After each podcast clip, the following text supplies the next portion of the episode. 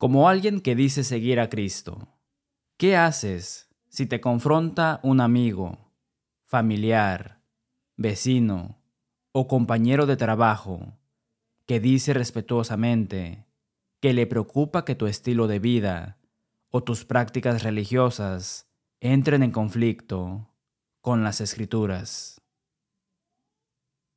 Una respuesta. Estoy viviendo una vida piadosa y moral. Me arrepiento. Confieso mis pecados y oro por perdón cuando tropiezo. Sin embargo, aprecio tu preocupación por mi bienestar espiritual y estaría dispuesto a reunirnos y mirar cualquier escritura que te preocupe. Otra respuesta posible. Estoy satisfecho con la forma en que vivo y no me interesan las opiniones externas.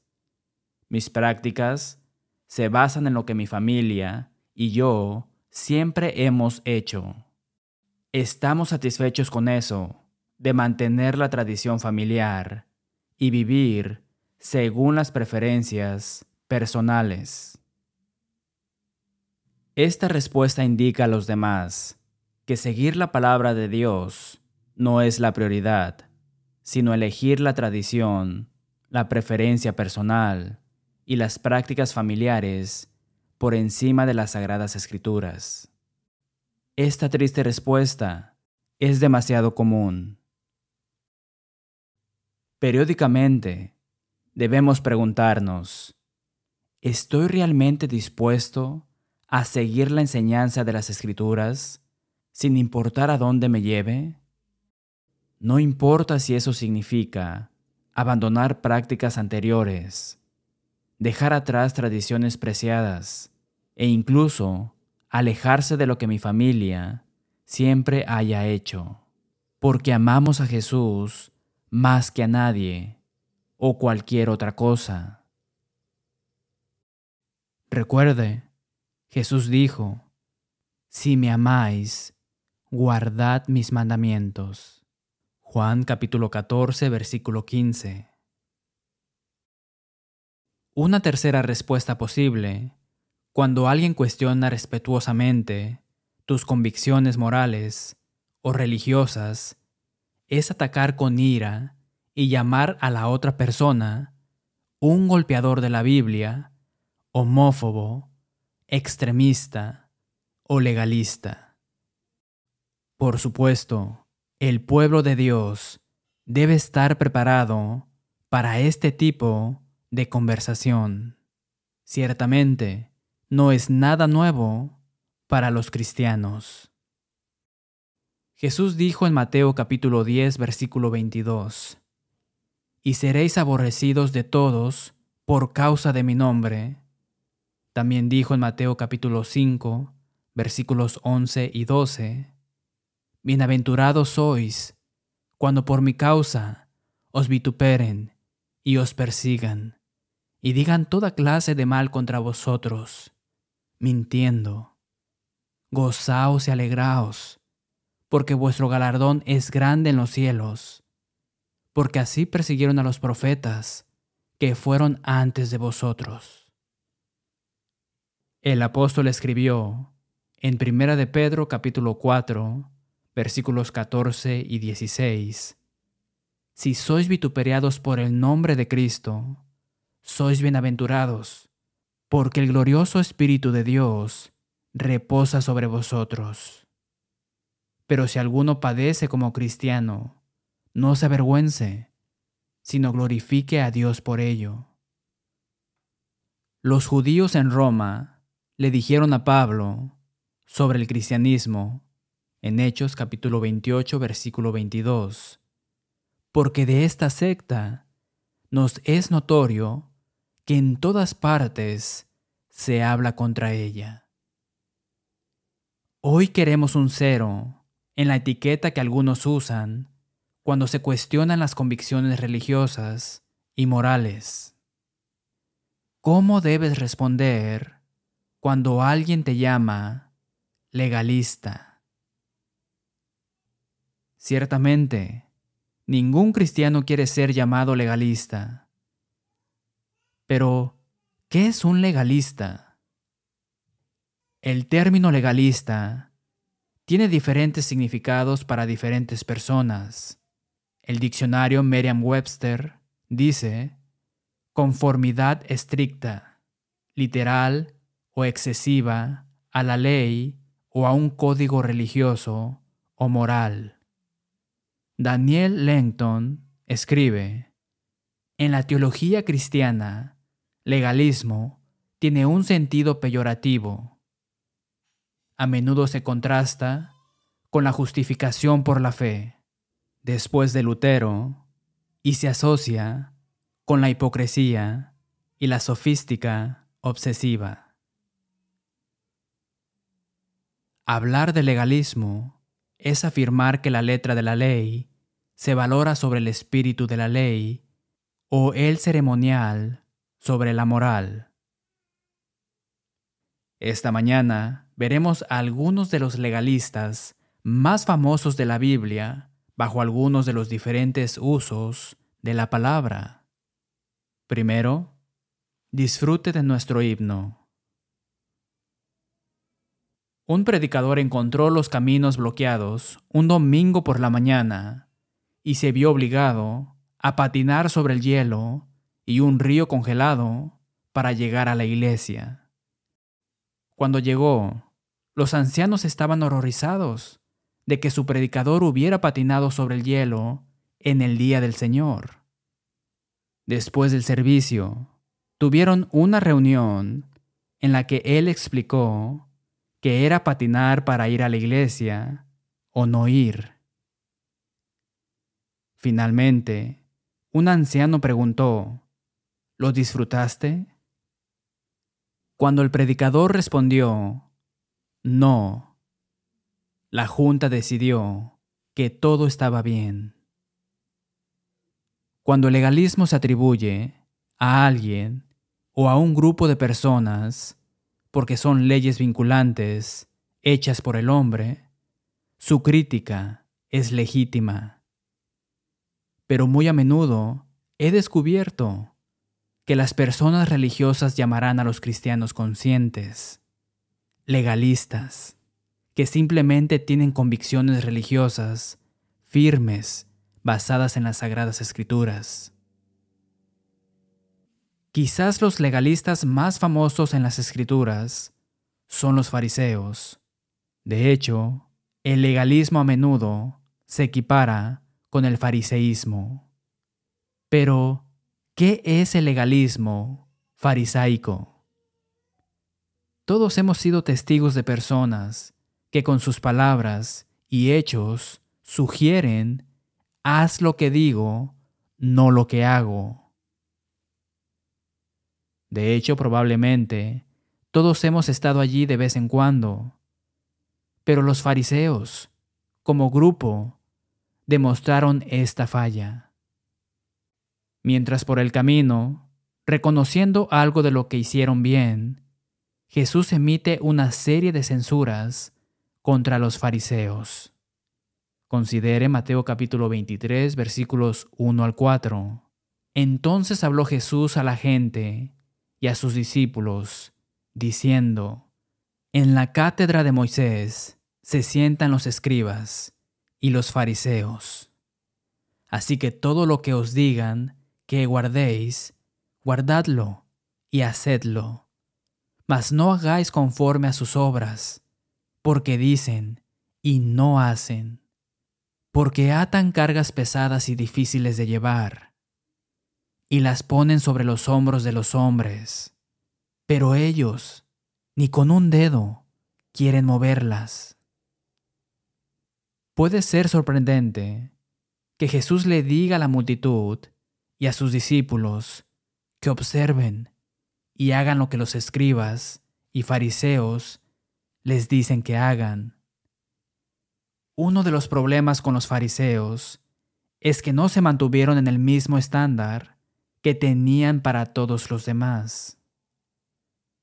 Jesús dice además, en Mateo capítulo 23 versículos 23 y 24, Ay de vosotros escribas y fariseos, hipócritas, porque diezmáis la menta y el eneldo y el comino, y dejáis lo más importante de la ley, la justicia, la misericordia y la fe.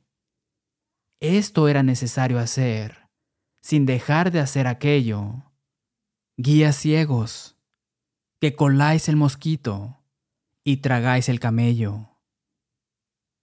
Aquí, nuevamente Jesús está criticando la inconsistencia del cumplimiento de la ley por parte de los fariseos. A menudo los predicadores salen de este pasaje denunciando cuán meticulosos eran los fariseos con respecto al diezmo, como si ser demasiado cuidadoso en obedecer a Dios fuera objetable y debiera evitarse a toda costa. Legalismo, ellos declaran. El diezmo, por supuesto, era parte de la ley de Moisés. Sin embargo, una mirada más cercana a lo que Jesús dice muestra claramente que ese análisis es erróneo. Jesús dice de su meticuloso diezmo, esto debías haber hecho. ¿Cuál era entonces el problema con estos famosos legalistas? Mantuvieron las normas del diezmo mientras descuidaban los asuntos más importantes de la ley, la justicia, la misericordia y la fe. Jesús explicó, diezmo cuidadoso, debiste haberlo hecho sin dejar los asuntos más importantes sin hacer. El problema que aborda Jesús aquí es la cosecha de la cereza, obediencia selectiva, desequilibrio. Jesús dice que no puedes simplemente obedecer las partes de las escrituras que prefieres e ignorar las escrituras que son inconvenientes. Luego, hace una denuncia muy fuerte. Guías ciegos.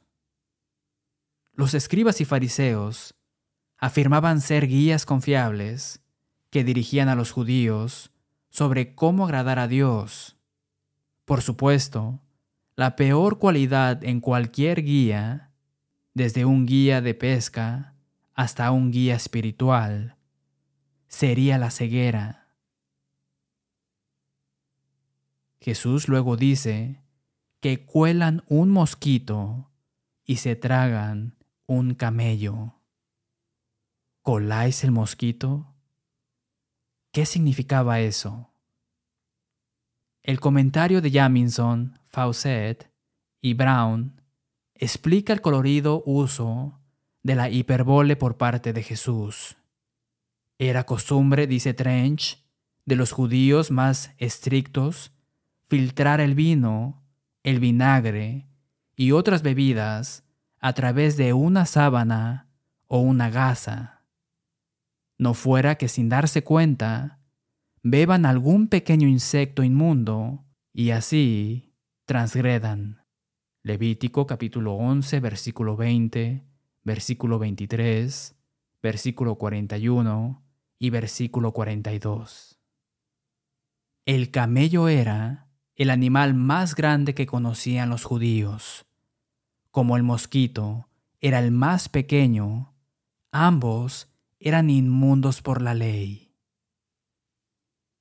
Así que el punto era que los escribas y fariseos mostraban hipócritamente una tremenda preocupación por guardar pequeños detalles de la ley solo para ignorar algunas de las facetas más importantes de la ley.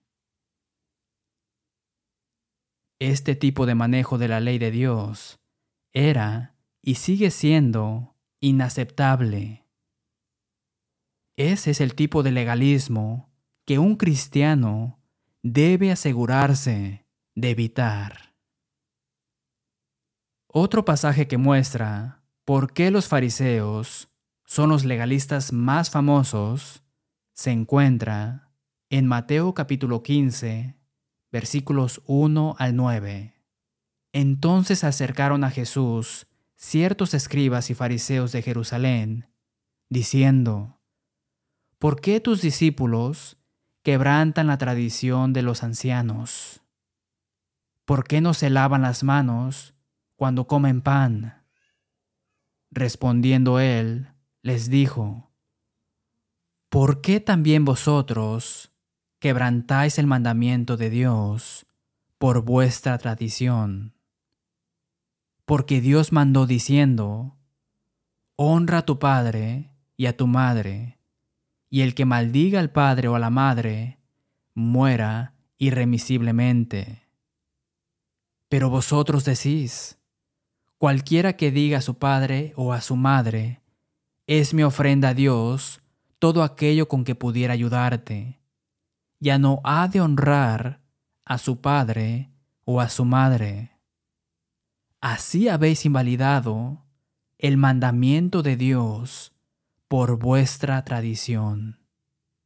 Hipócritas, bien profetizó de vosotros Isaías cuando dijo, Este pueblo de labios me honra, mas su corazón está lejos de mí, pues en vano me honran, enseñando como doctrinas mandamientos de hombres. Verá, los fariseos estaban más preocupados por su propia tradición y limpieza física que por ser moralmente limpios al obedecer los mandamientos directos de Dios. Los fariseos idearon soluciones alternativas, argumentos inteligentes para justificar dejar de lado el mandato de Dios. Debemos evitar el legalismo Jesús dijo en Juan capítulo 7 versículos 22 al 24. Por cierto, Moisés os dio la circuncisión, y en el día de reposo circuncidáis al hombre. Si recibe el hombre la circuncisión en el día de reposo, para que la ley de Moisés no sea quebrantada, ¿os enojáis conmigo porque en el día de reposo sané completamente a un hombre? No juzguéis según las apariencias, sino juzgad con justo juicio. La ley exigía que un bebé varón fuera circuncidado a los ocho días de nacido, porque aproximadamente uno de cada siete niños nacidos, el octavo día caía en sábado. Sin embargo, los fariseos no consideraban que circuncidarlos en el octavo día fuera una violación del sábado. Sin embargo, cuando Jesús sana en sábado a un hombre que había estado lisiado durante 38 años, afirman que Jesús violó el sábado. Entonces, ¿sigue eso? La cirugía humana estaba bien en sábado, pero la curación milagrosa del Hijo de Dios, ellos insisten, cruza la línea. Este doble estándar era típico de cómo los fariseos aplicaban la ley. También vemos aquí la afirmación previa de Jesús de que omitieron los asuntos más importantes de la ley, como la misericordia. Los judaizantes son otra clase famosa de legalistas. Gran parte de los Gálatas se ocuparon de corregir su enseñanza errónea. ¿La dificultad? El argumento intransigente entre algunos judíos convertidos al cristianismo de que los judíos eran intrínsecamente superiores a los gentiles debido a su vínculo genético con Abraham, Isaac y Jacob, y porque se les había confiado los oráculos de Dios y todo lo relacionado con ellos. Si bien estas fueron bendiciones increíbles que llevaron al Mesías a surgir de entre ellos y a predicarles el Evangelio primero. Romanos capítulo 1 versículo 16. Esto no hizo que los judíos fueran inherentemente superiores. Pablo aborda este argumento extensamente en la carta a los romanos, pero se da un resumen conciso en Romanos capítulo 3 versículo 9. Que pues somos nosotros, los judíos, mejores que ellos? En ninguna manera, pues ya hemos acusado a judíos y a gentiles que todos están bajo pecado. Toda jactancia excluida. Esta noción equivocada entre los judaizantes los llevó a afirmar que un gentil no podía convertirse en cristiano a menos que primero se hiciera judío.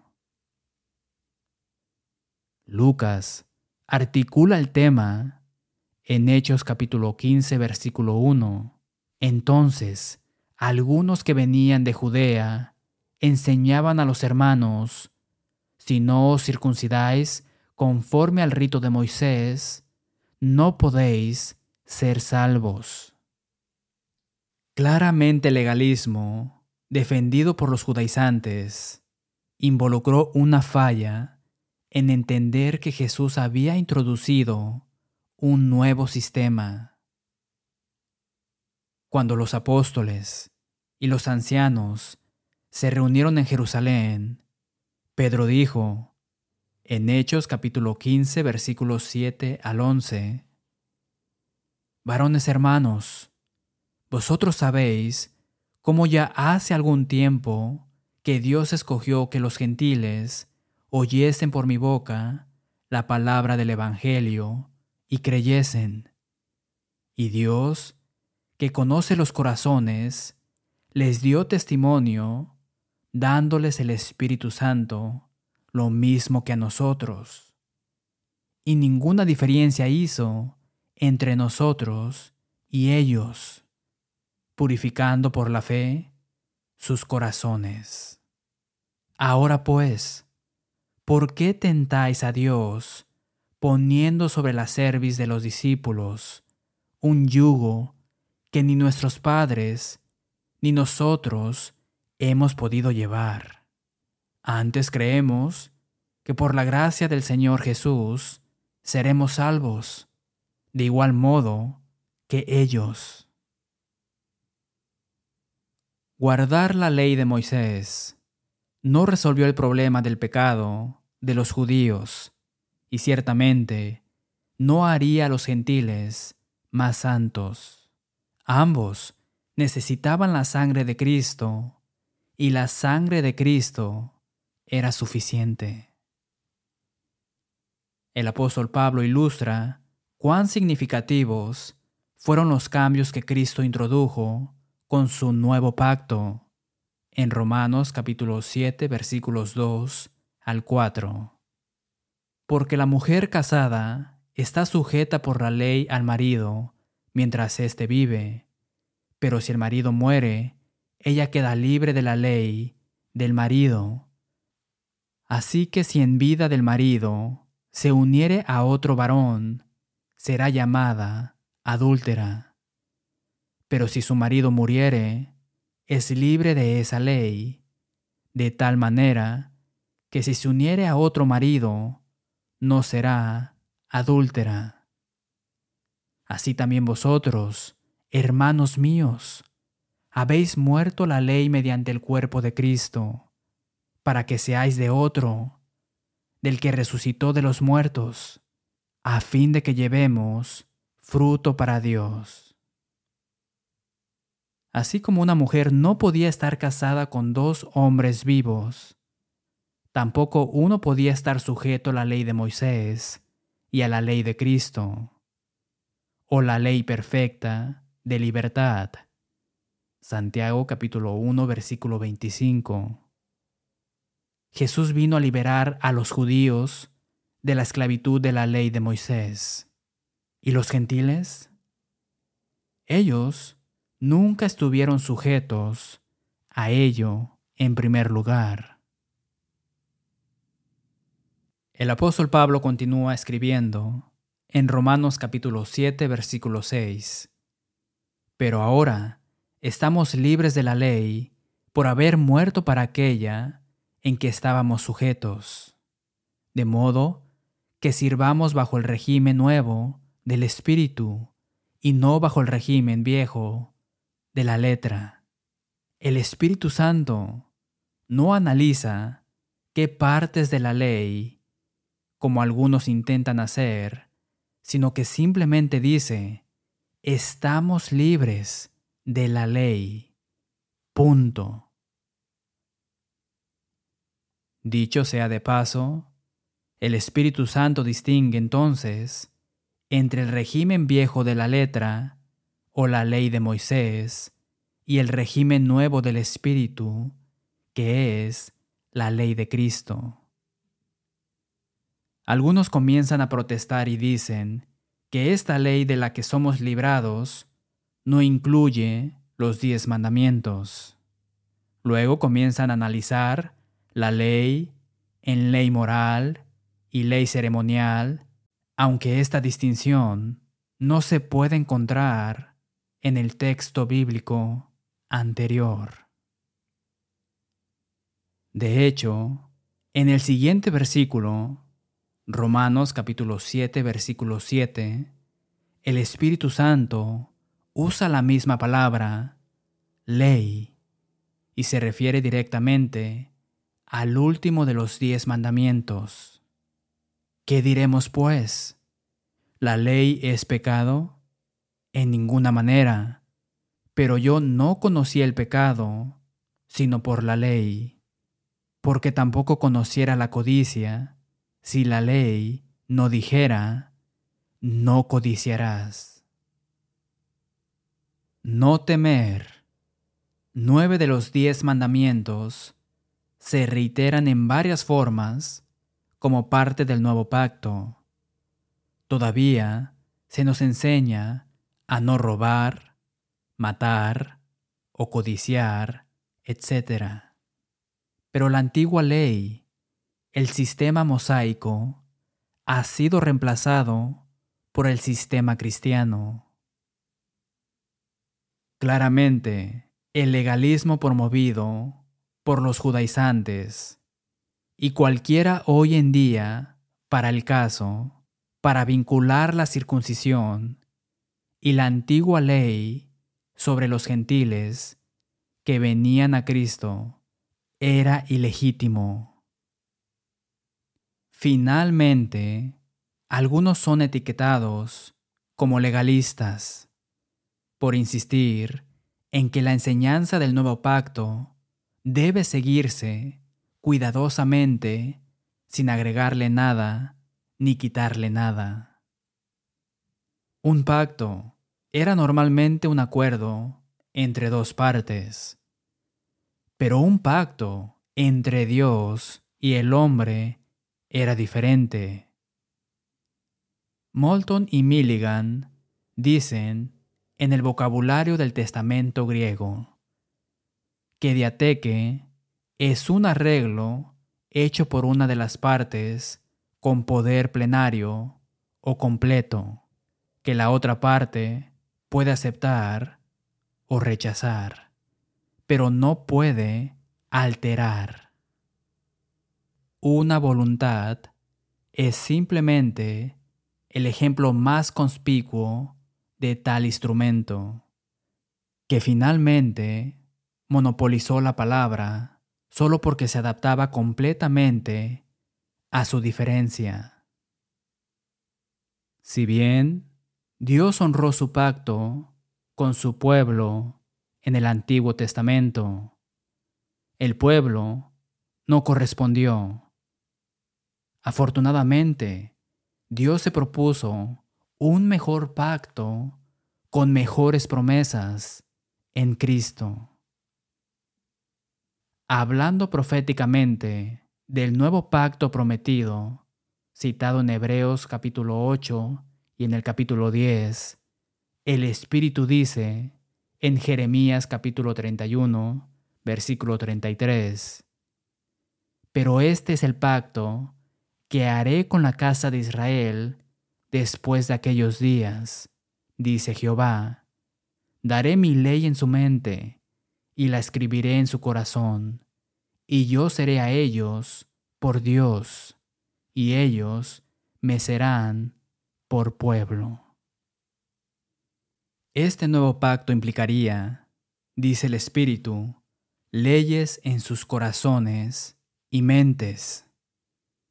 Estas leyes no serían colocadas milagrosamente en sus corazones y mentes, sino que serían colocadas en sus corazones y mentes a través de los escritos del Nuevo Testamento. Segunda de Timoteo capítulo 3 versículos 16 y 17. Está claro en Hebreos capítulo 7, versículo 12, que el nuevo pacto no sería el fin de toda ley, sino más bien un cambio de ley. El profeta predice en Ezequiel capítulo 36, versículo 27, y pondré dentro de vosotros mi espíritu, y haré que andéis en mis estatutos, y guardéis mis preceptos, y los pongáis por obra. Amigos, hay dos enfoques de los estatutos, juicios y mandamientos del nuevo pacto. ¿Debemos guardarlos o no? aquellos que optan por no caminar en los estatutos del Señor, a veces se refieren a aquellos que insisten en que los discípulos de Cristo sí caminan en los estatutos del Señor como legalistas. Esta actitud muestra un malentendido fundamental de la enseñanza de Jesús. Cierto, no podemos merecer la salvación guardando perfectamente los estatutos del nuevo pacto. Afortunadamente, el nuevo pacto brinda gracia y misericordia a través del derramamiento de la sangre de Cristo, contactado a través de la fe obediente. Romanos capítulo 6 versículos 3 al 5. Pero, ¿llamaría la gente a Jesús un legalista? Él enseñó en Mateo capítulo 7 versículos 21 y 23, No todo el que me dice, Señor, Señor, entrará en el reino de los cielos, sino el que hace la voluntad de mi Padre que está en los cielos. Y entonces les declararé, Nunca os conocí, apartaos de mí, hacedores de maldad. Ciertamente suena como que solo aquellos que hacen la voluntad del Padre pueden entrar al cielo. Jesús descarta a los perdidos como aquellos hacedores de maldad. La palabra maldad proviene del griego anomia, que significa, según Taller, la condición de sin ley. A. Por ignorarla. B. Por violarla. Desacato y violación de la ley. Algunos verían el legalismo en la gran comisión de Jesús, en Mateo capítulo 28, versículo 20, enseñándoles que guarden, obedecer todas las cosas que os he mandado. ¿Era el apóstol Pablo un legalista? Él escribió en 2 de Timoteo capítulo 2, versículo 5, Reina Valera, 1960, y también el que lucha como atleta no es coronado, sino lucha legítimamente. Nueva traducción viviente. Asimismo, ningún atleta puede obtener el premio a menos que siga las reglas. El apóstol Pablo también escribió en Primera de Corintios capítulo 11 versículo 2. Os alabo, hermanos, porque en todo os acordáis de mí y retenéis las instrucciones tal como os las entregué. ¿Realmente importaba? Aparentemente sí. ¿Era Judas un legalista? Él exhortó a los cristianos en Judas versículo 3, contender ardientemente por la fe que ha sido una vez dada a los santos. Tenga en cuenta que lo que algunos creyentes llaman legalismo, Jesús y los apóstoles lo llaman sumisión.